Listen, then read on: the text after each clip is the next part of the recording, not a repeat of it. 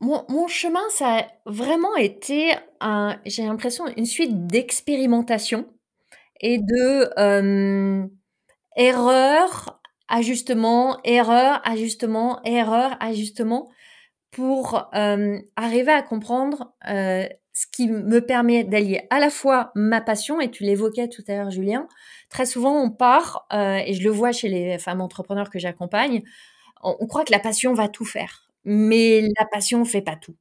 Et si on croit que ça va être tous les jours fun, joyeux, euh, euh, que ça va être enthousiasmant, non, ça l'est pas.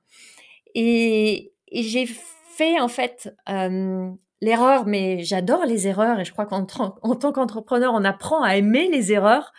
L'erreur, les, les, je l'ai faite en fait deux fois au début, de, de, poursuivre vraiment une passion et en mettant sous le tapis euh, ce que ça allait être au, au quotidien. À, quoi allaient ressembler mes journées vraiment.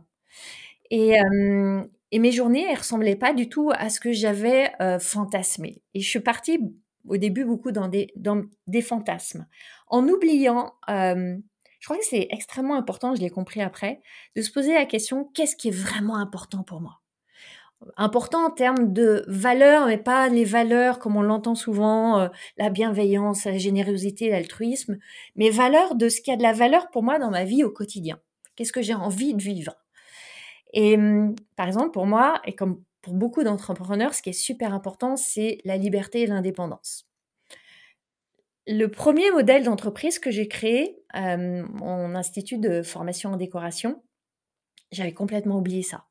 Donc je me suis trouvée dans des grands locaux avec une grosse équipe, avec euh, je me suis trouvée à gérer une équipe, à gérer de l'admin, à gérer des finances, à gérer des charges et, euh, à être enfermée, littéralement enfermée dans euh, ces magnifiques locaux qui étaient somptueux de 8 heures le matin à 21 heures le soir.